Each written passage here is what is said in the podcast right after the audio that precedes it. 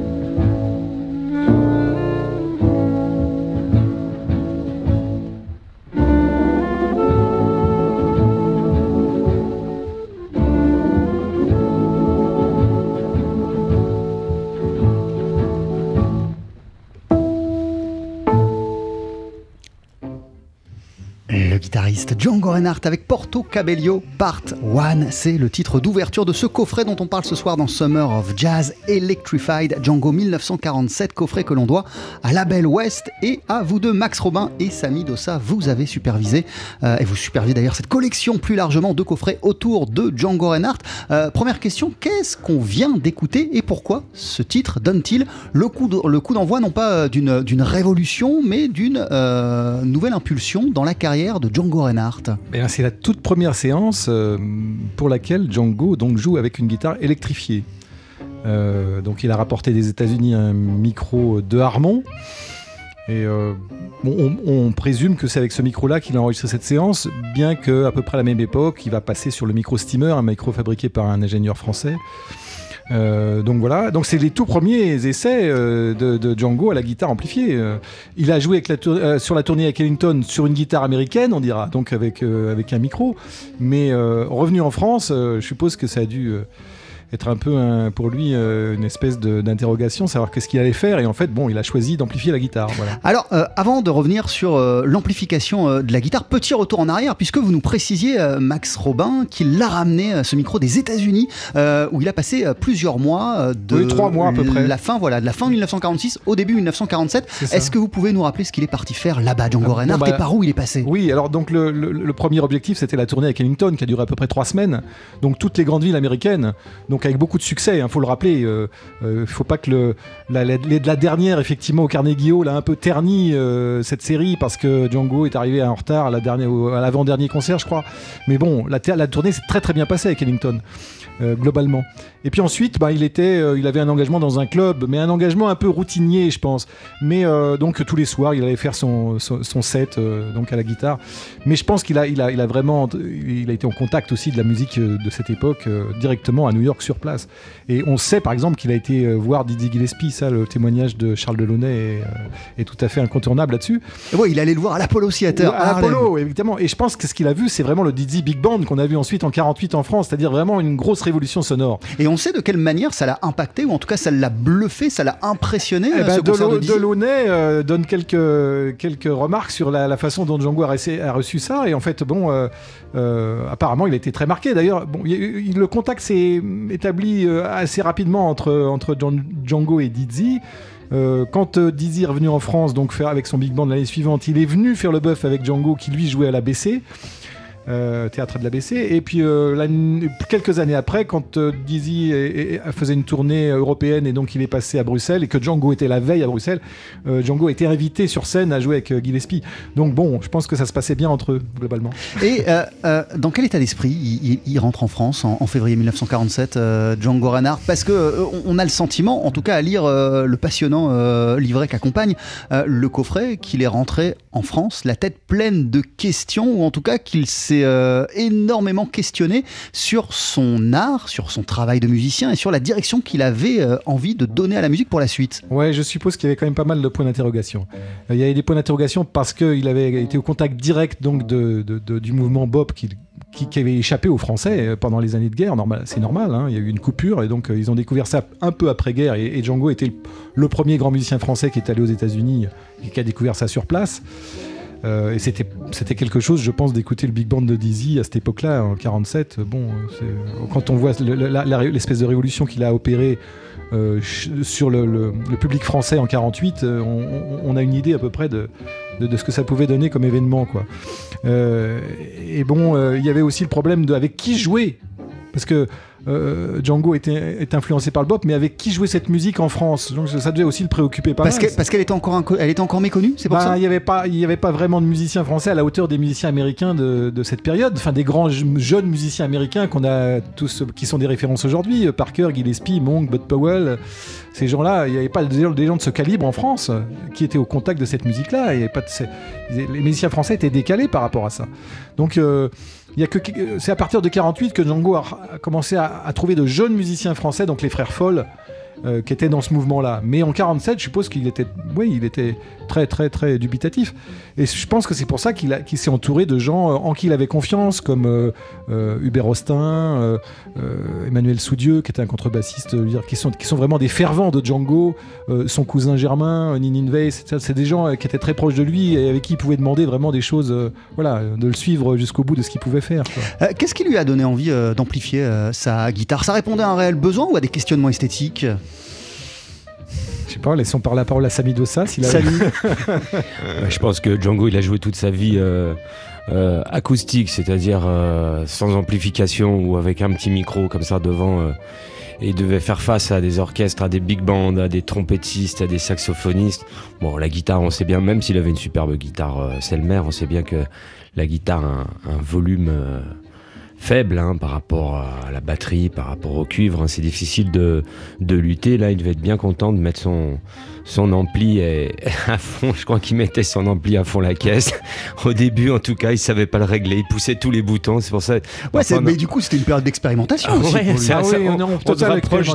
rapproche de, Jimi Hendrix. Le son est complètement saturé par moment. Bah, bon, peut-être moins dans les enregistrements qu'on entend là, mais et à la radio. Mais je crois que en, concert, il a, il a, il a un petit peu, euh, il a un petit peu abusé. Et puis, euh, bah, ça répond, je pense, à une, sorte de modernité. Django, il est, il est il est toujours moderne, il est toujours dans le coup. Euh, euh, il est musette quand il faut être musette, il est hot euh, dans les années 30, il est swing dans les années 40, il est bebop en 50. Il est toujours à, il est toujours à la pointe, vraiment. et il avance toujours. Il avance toujours et c'est assez incroyable d'année en année comme ça. Il, il arrive à, à, choper les, le style de jazz en vogue.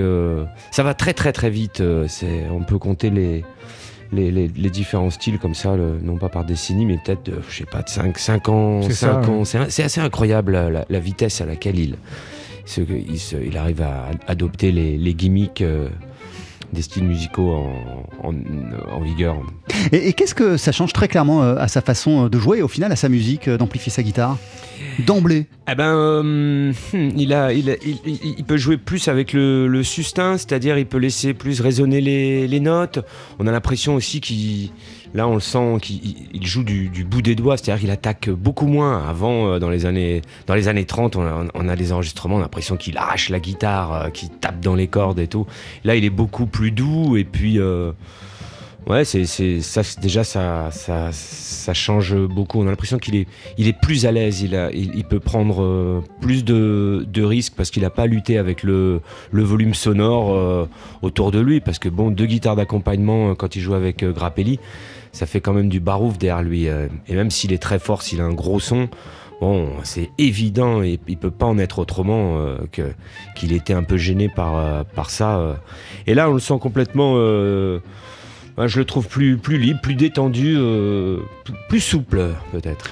Max Robin, vous le trouvez plus libre, plus souple, plus détendu? Plus libre, c'est certain. je pense que pour lui, le, fait de ne plus avoir à, lutter effectivement sur le plan sonore, ça a été une libération.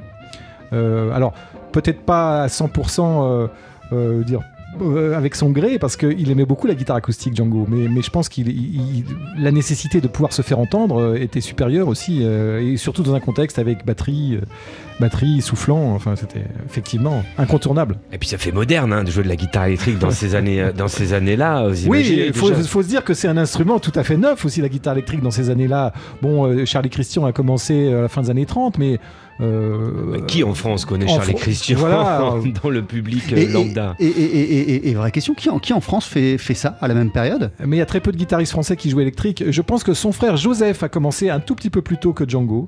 Mm. Euh, probablement avant que Django parte, ne parte aux États-Unis pour la tournée avec Ellington, son frère Joseph déjà commençait à se produire dans les, dans, les, dans les clubs et les cabarets avec la guitare électrique. Il est probable même que Django soit venu faire le bœuf dans ces contextes-là. On a quelques infos comme ça. La guitare électrifiée, hein Voilà, la guitare électrifié toujours. Hein, Et, sinon, bah, il y a ce guitariste, euh, ce guitariste corse. Euh, euh, comment s'appelle-t-il L'accompagnateur de Django. Ah oui, qui faisait ça aussi. Ouais. Je sais pas comment il s'appelle. On, cherche, mais on va, le trouver. de toute façon, Django, c'est le premier à faire ça, à, faire ça en France, en Europe. C'est évident. C'est le premier à à, tourner et enregistrer des albums, enfin des albums, enregistrer sous son nom. Euh, y a, ça n'existe pas. C'est le premier guitare héros. Personne, même aux États-Unis, ne fait carrière en tant qu'instrumentiste, en tant que guitariste. Il est le, il est le tout premier. Peut-être qu'il y a des gens, euh, bon, il y a des grands solistes euh, qui jouent au sein d'ensemble, mais bon, c'est bien avant euh, Wes Montgomery, c'est Ouais. bien avant que Barney Kessel fasse carrière euh, sous son nom. Enfin là, quand même, euh, c'est quand même incroyable. Mm. Il est le tout premier. à- Oui, ça c'est sûr, ça c'est sûr. C'est le premier guitariste qui a eu un projet euh, en tant que guitariste et un- en tant que leader en fait. Tout Ouais. à fait. Le coffret s'appelle Electrified Django. Vous vous concentrez sur une seule année, 1947. On continue à en parler avec vous, Samy Dossa, avec vous, Max Robin. Et au cours de l'émission, on va aussi passer un coup de téléphone à Philippe Catherine. Euh, ce coffret Electrified Django contient trois CD et il vient de sortir chez la Belle Ouest.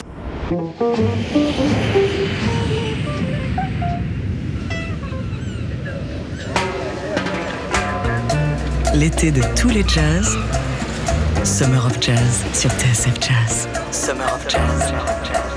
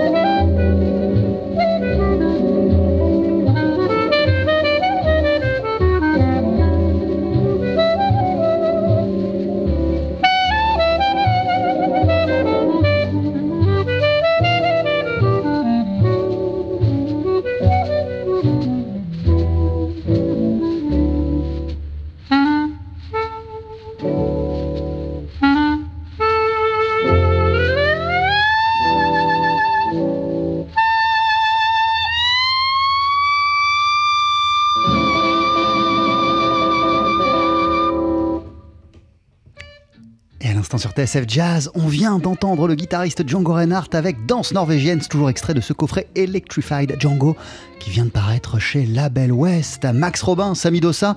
Euh, et d'ailleurs, euh, Samy, vous nous disiez il y, a, il y a quelques minutes que c'était un petit peu expérimental au début lorsqu'il électrifiait euh, sa guitare. Pourtant, ce qu'on entend, et là, cette danse norvégienne, c'est incroyablement maîtrisé, quoi. Oui, je crois que c'est des enregistrements à la radio, là, c'est ça, non Euh, Oui, oui. Donc il n'avait pas besoin de mettre son ampli à fond, à fond la caisse. Qu'est-ce qu'on vient d'écouter, Max Euh, Pré- Précisément. Donc euh, l'improvisation sur la danse norvégienne, donc un thème de Grieg que Django a arrangé déjà depuis un, un certain temps. hein. Il a commencé à jouer ce thème-là pendant les années de guerre. Donc il aime bien ce thème-là, il, il en a fait plusieurs versions. Non, puis il faut dire aussi une chose, c'est que ces musiciens-là jouaient beaucoup ensemble tout le temps. Euh, tu, tu as précisé tout à l'heure les tournées successives, euh, les longs engagements en club. hein, quand ils rentrent euh, des États-Unis, c'est le bof sur le toit pendant deux mois.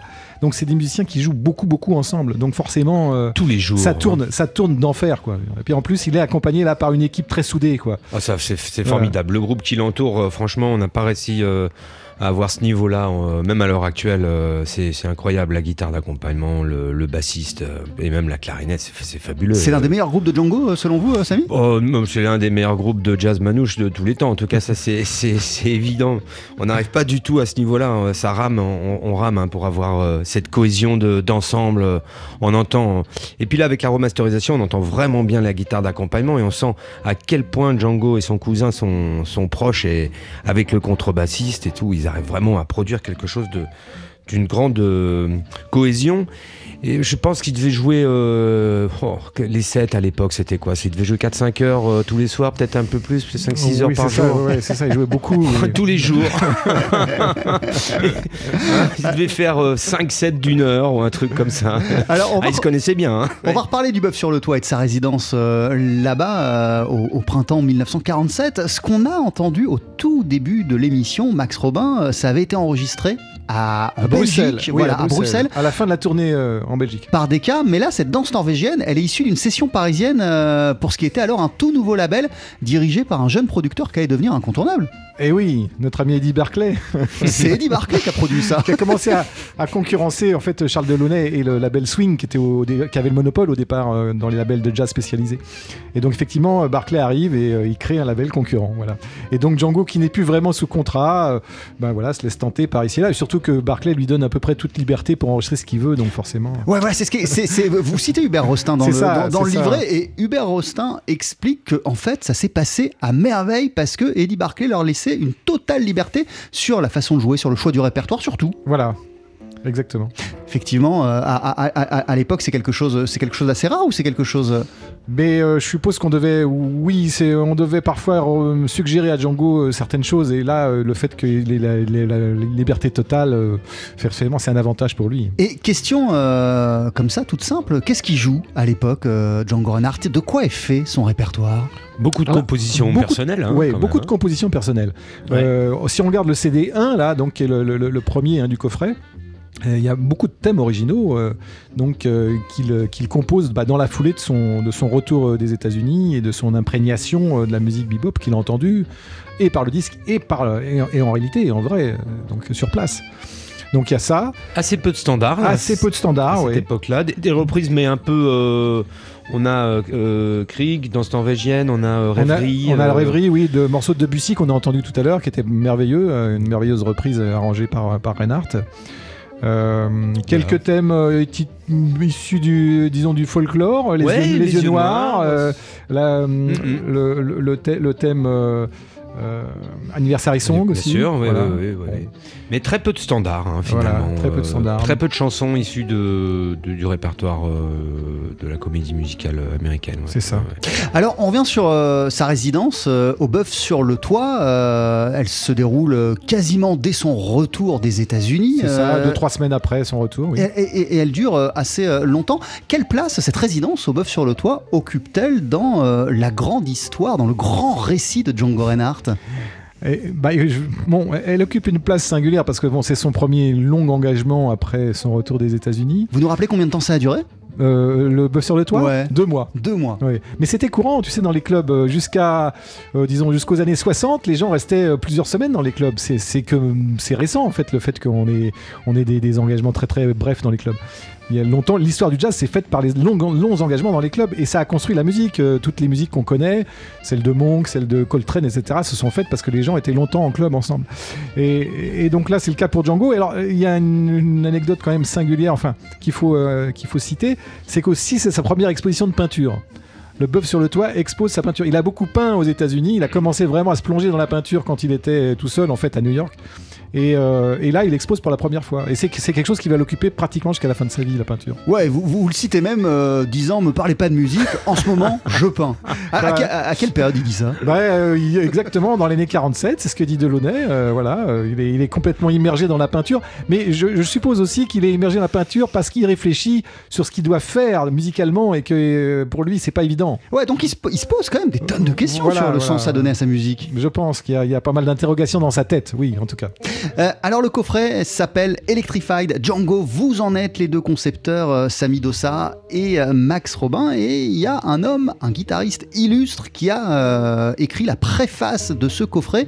C'est Philippe Catherine qu'on va appeler euh, au téléphone, qu'on va avoir en ligne d'ici quelques instants. Et il me semble, il va nous l'expliquer que Philippe Catherine euh, a découvert Django Reinhardt par son versant électrique et Ah. notamment Alors, il a, il a écouté euh, Django euh, avec le quintet, euh, bien sûr, le quintet avec Grappelli, mais, mais très tôt, il, il a effectivement été euh, mis en- et confronté à ses enregistrements à la guitare électrifiée. ouais. Et, Donc, et- et l'un de ses premiers chocs concernant Django Reinhardt, ça a été ce Swing Time Voilà. in Springtime.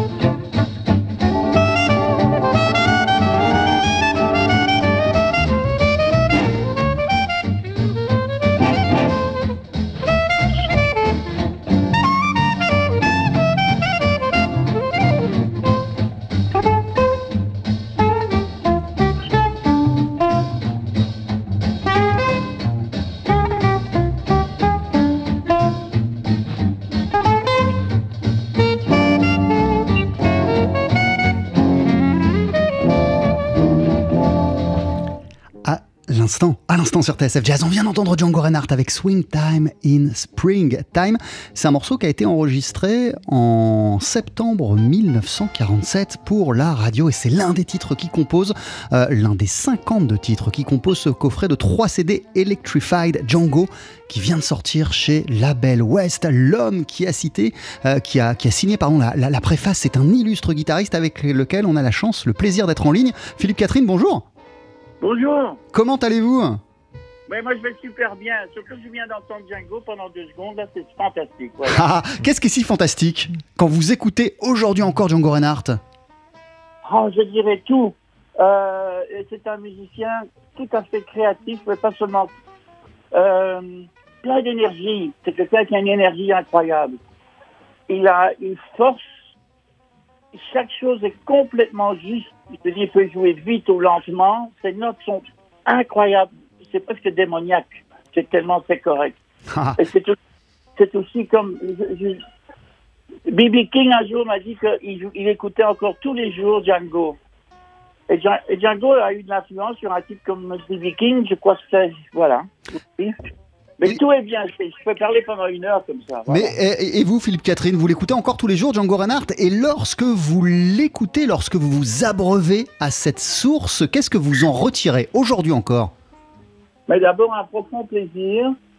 euh, un profond plaisir, une satisfaction aussi de pouvoir jouer de la guitare aujourd'hui, car c'est fort grâce à Django que je joue de la guitare.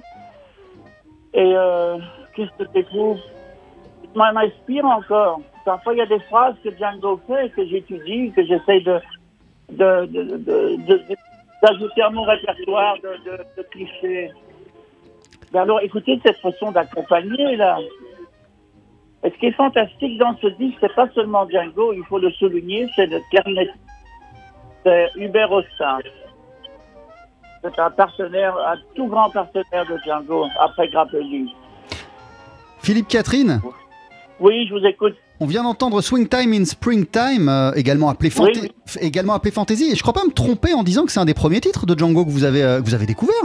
Ah oui, absolument. J'avais acheté dans le temps, tout au début que je jouais la guitare, j'avais acheté un 45 tours où il y avait que deux morceaux. D'un côté, c'était Nuage, la version en guitare acoustique. Et, euh, et l'autre morceau, c'était celui donc, euh, qui, s'appelait par erreur, s'appelait Fantasy. Donc c'est le premier, c'est le premier disque que j'ai entendu du Django en fait. D'un côté, j'avais l'acoustique et de l'autre côté, l'électrique. Et qu'est-ce qui vous a fasciné quand vous avez découvert et que vous avez posé ce premier disque de Django sur votre platine? Qu'est-ce que vous vous êtes pris en pleine figure et, et dans les oreilles, Philippe Catherine?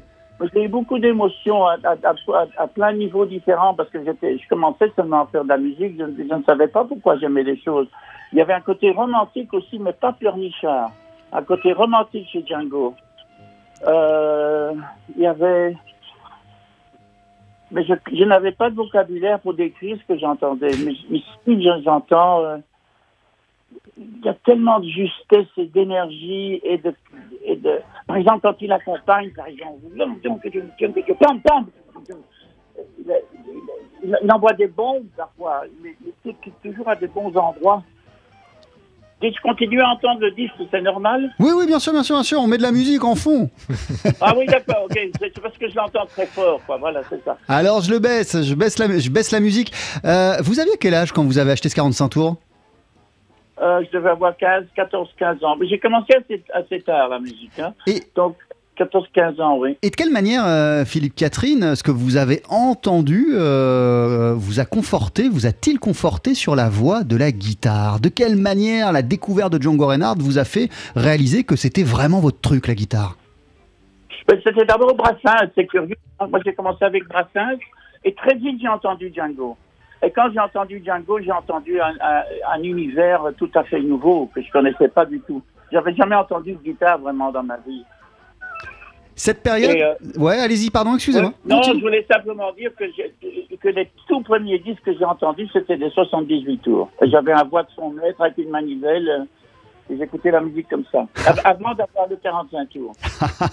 Euh, Philippe Catherine, on est en studio avec, avec Samy Dossa, avec Max Robin. Max et Samy, si vous avez envie de poser une question et d'intervenir, n'hésitez pas, c'est le moment. Vous avez une question pour, pour Philippe Catherine?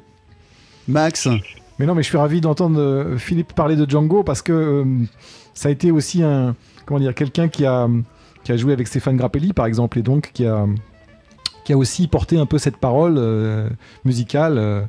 il a été un vecteur de, cette musique-là pour, pour d'autres gens, comme moi par exemple. Donc Philippe est une espèce de, relais guitaristique là, au plan européen. C'est quand même une figure de la guitare jazz. Et, après, Reinhardt, euh, ben, il occupe une place singulière dans cet univers-là. Donc, euh, donc j'ai toujours beaucoup de plaisir à l'écouter parler de, cet univers. Euh, Philippe Catherine, merci beaucoup de nous avoir consacré ces quelques minutes. Mais je vous en prie, le film m'avoir appelé. Et, bonne écoute avec ce disque merveilleux, ce coffret. Merci beaucoup et à très très vite hein, dans une salle de concert à Paris en chair et en os. J'espère bien, voilà. À très vite, portez-vous bien, à bientôt. Salut Max. Salut, salut Philippe, merci.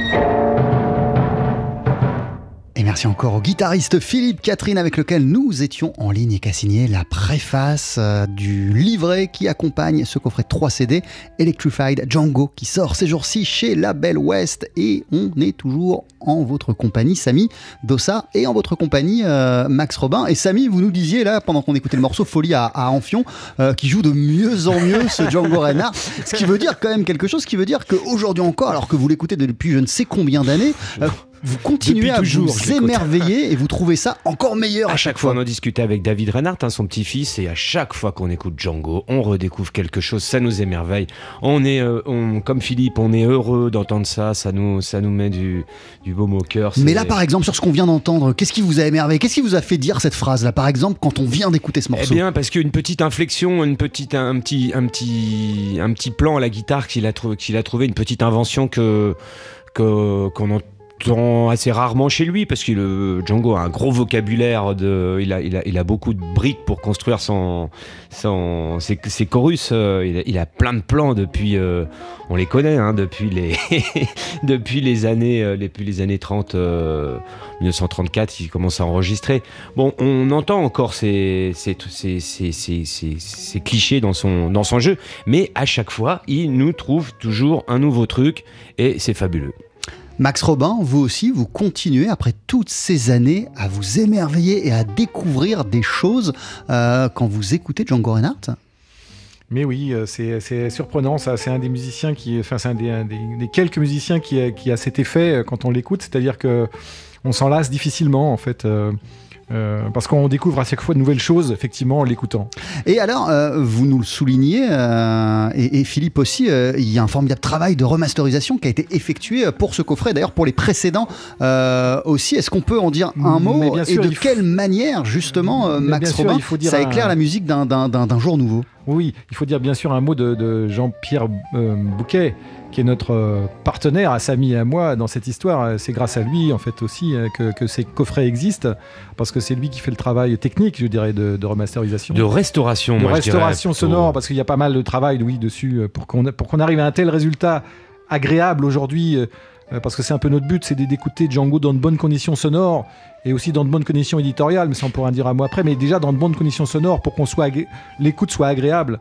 Et donc il y, a, oui, on bénéficie des techniques euh, d'aujourd'hui, d'aujourd'hui mmh. pour essayer de, rester fidèle à la musique initiale. Pour les profanes que nous sommes, ça représente quel travail justement quand on et, comment ça sonne euh, avant d'être masterisé euh, ces enregistrements? Oh, bah, Là, ce serait, à mon avis, ce serait inécoutable hein, sur votre antenne. Il faudrait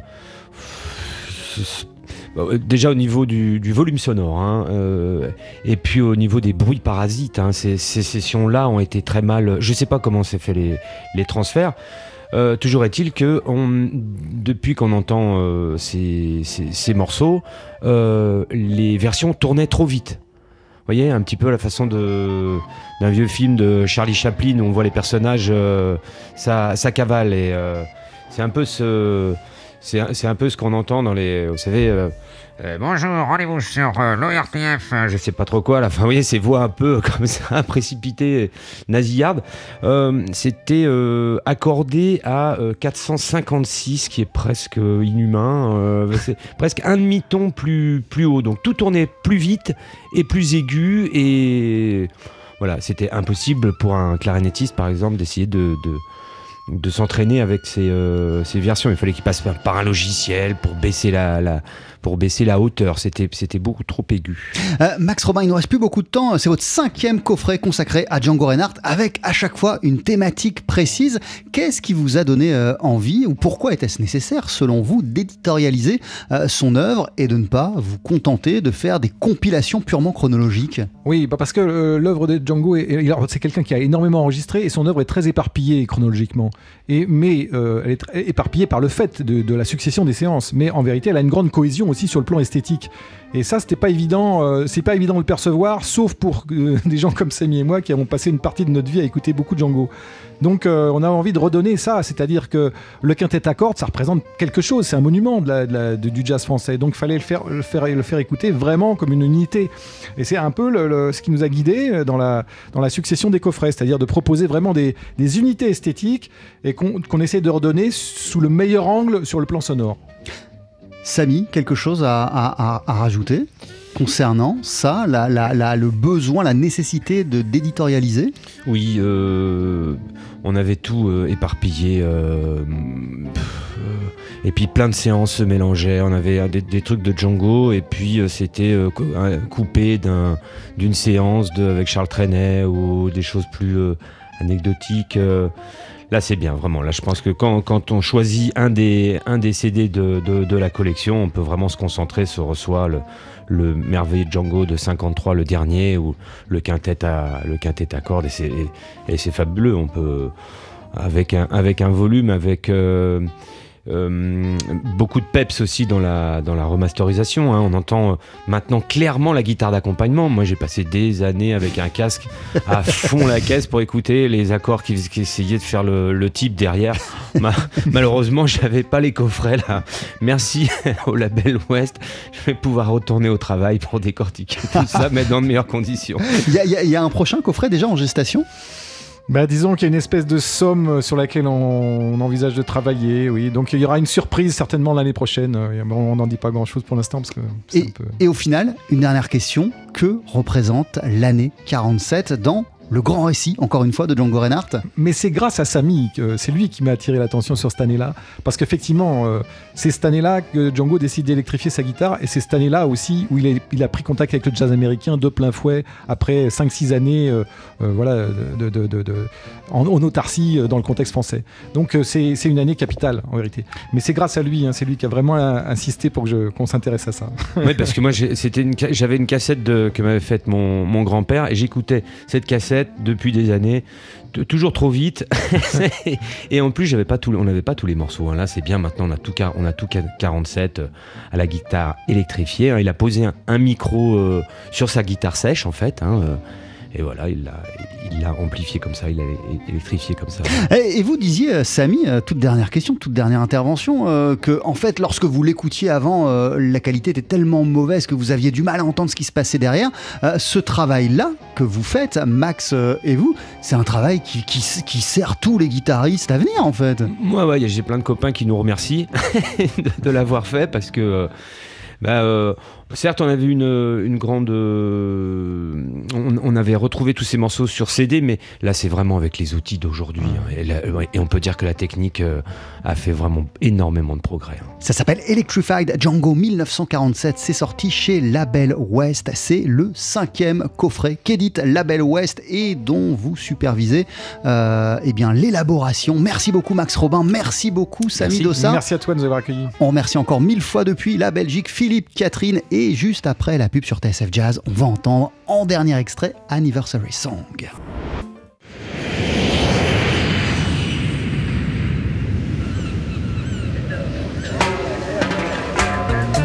L'été de tous les jazz. Summer of Jazz sur TSF Jazz. Summer of Jazz.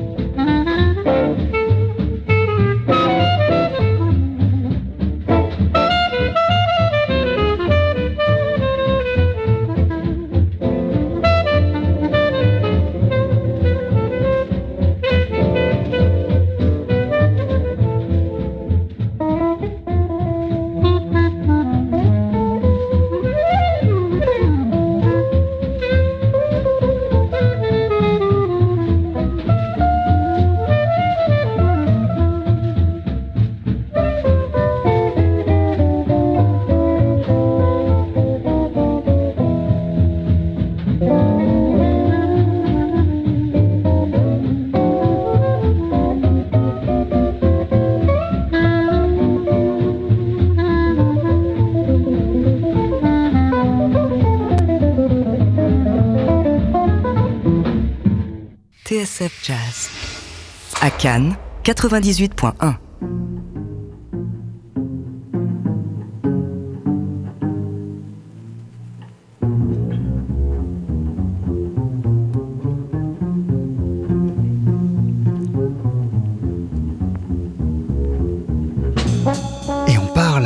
cinéma à présent dans Summer of Jazz avec ce film qui vient de sortir sur les écrans et qui est un peu le méga trip de l'été. C'est en tout cas comme ça que vous l'avez ressenti, Laurent Sapir. Bonsoir. Bonsoir Jean-Charles. Et ce film, il a pour titre Abu Leila et c'est le premier long métrage d'un jeune réalisateur algérien, Amin Sidi Boumedienne. Oui, un jeune cinéaste qui a une manière pas du tout conventionnelle d'aborder euh, les traumatismes de la guerre civile algérienne dans les années 90. Alors au tout début du film, pourtant, on a l'impression d'être en terrain connu. hein. On est en 1994, l'Algérie touche le fond. Un avocat euh, sortant de chez lui est abattu euh, sèchement au volant de sa voiture dans une rue d'Alger. S'ensuit une fusillade et soudain, et soudain le désert. Ainsi débute avec un arbre de l'ellipse qui captive d'emblée le spectateur ce premier film donc d'un jeune cinéaste qui a beaucoup à dire et surtout à filmer euh, sur la décennie funeste qui a ravagé son pays dans les années 90. Qu'on ne lui dise pas que l'Algérie était alors un, asile à ciel ouvert, hein, comme l'affirme à un moment l'un des personnages du récit. Le prologue vaut avertissement. Il y a bien eu des terroristes en Algérie, même si celui après lequel cavalent les deux principaux personnages semble davantage faire des ravages dans leur imaginaire. Une chasse aux terroristes en plein désert donc. Voilà, un terroriste qui s'appelle Abou Leila, ses deux poursuivants, dont l'un a travaillé dans l'armée, disposent de maigres indices pour le retrouver. Un nom, une photo en noir et blanc. Pas un instant, il s'interroge en revanche sur ce que cet affreux Lascar irait faire en plein Sahara, alors que la région est encore épargnée à l'époque par les attentats.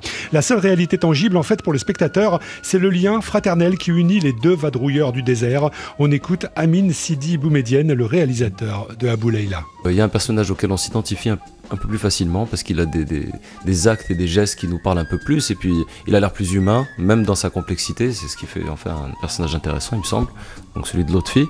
L'autre euh, subit les événements, donc on aura beaucoup plus de mal à s'identifier. Et, euh, et euh, Slimane Benouari qui joue ce rôle-là, euh, enfin.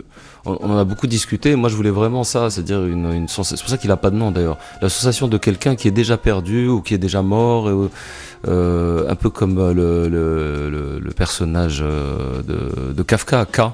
En même temps, c'est lui qui fascine le plus ses spectateurs à travers ses hallucinations. Tant mieux. Moi, ce que j'ai, oui, moi, ce que j'ai essayé de faire, c'est qu'on ait un, un minimum de pitié pour ce personnage-là, tout en se disant, il commet des choses horribles. Tout ça, ça, pour moi, ça dit quelque chose de, de ce qui s'est passé. Le film tutoie en tout cas de belles références, hein, au gré du bestiaire qui peuple les cauchemars, euh, des chèvres, un guépard, euh, les cauchemars du personnage le plus fragile. On pense à David Lynch, deux hommes perdus dans le désert, et c'est aussitôt le Jerry de Gus Van Sant qui surgit à l'esprit. Un cadre aussi propice au mirage, enfin, le désert, Antonioni l'a évidemment sublimé dans Zabriskie Point. Rien de contemplatif pourtant dans la mise en scène. Dès que j'avais l'impression d'être dans un mode antonionesque, il fallait que je casse ça, quoi. je peux pas dire ça mieux que ça. Ensuite, deux mecs qui marchent dans le désert, bah, c'est deux mecs qui marchent dans le désert, je veux dire. hein, euh, ok, Jerry est venu avant, mais tant que ça dure pas trop longtemps, ça va. Ça va pas trop penser à ce film-là. Euh, mais oui, oui, tout ça, c'est des références euh, claires et évidentes. C'est des films que j'adore, donc forcément, ça a dû euh, ressortir à un moment donné. Mais j'aime beaucoup jouer avec les références qu'a le spectateur, ouais, pour déjouer ses attentes.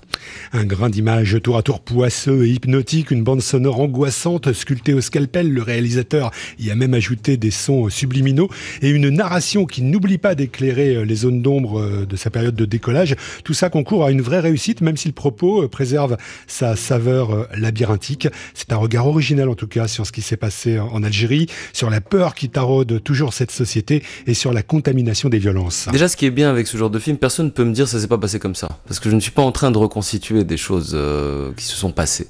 Par contre, on peut me dire que ma façon de traiter le sujet n'est pas celle qu'on attend forcément. Il y a des gens qui, vou- qui voudraient, au contraire, la vision dont je viens de parler, c'est-à-dire plus réaliste, euh, plus dans la reconstitution. Mais j'ai été surpris de voir que même des gens euh, qui n'avaient pas mon âge à cette époque-là, non, ont été vraiment touchés par ce film parce que, encore une fois, on parle de sentiments, on parle de choses qui sont communes à toutes les générations finalement. Enfin, moi, à 16 ans, bah 16 ans déjà, on n'est pas un gamin non plus, on comprend déjà certaines choses. La peur que j'ai ressentie, je pense que quelqu'un de plus âgé avait le même genre de peur. Le sentiment de confusion que je ressentais, il n'y a aucune raison que quelqu'un de plus âgé ne l'ait pas. La contamination de l'évidence, pareil. C'est-à-dire tous ces sujets-là, je pense qu'on peut tous se mettre d'accord euh, dessus. Mais je vous dis vraiment, moi j'ai été surpris par le nombre de réactions plutôt positives. Mais je ne sais pas, il va être projeté en Algérie, ça va peut-être pas durer. En attendant, Abou Laïla est projeté en France. Ça vaut vraiment le détour, à la fois pour ce que ça raconte sur le fond et puis aussi par rapport à la forme qui est vraiment hyper envoûtante. Un film de Amin Sidi Boumedienne et c'est en salle depuis ce matin. Merci beaucoup Laurent Sapir. On rappelle le titre, c'est Abou Leila. À bientôt.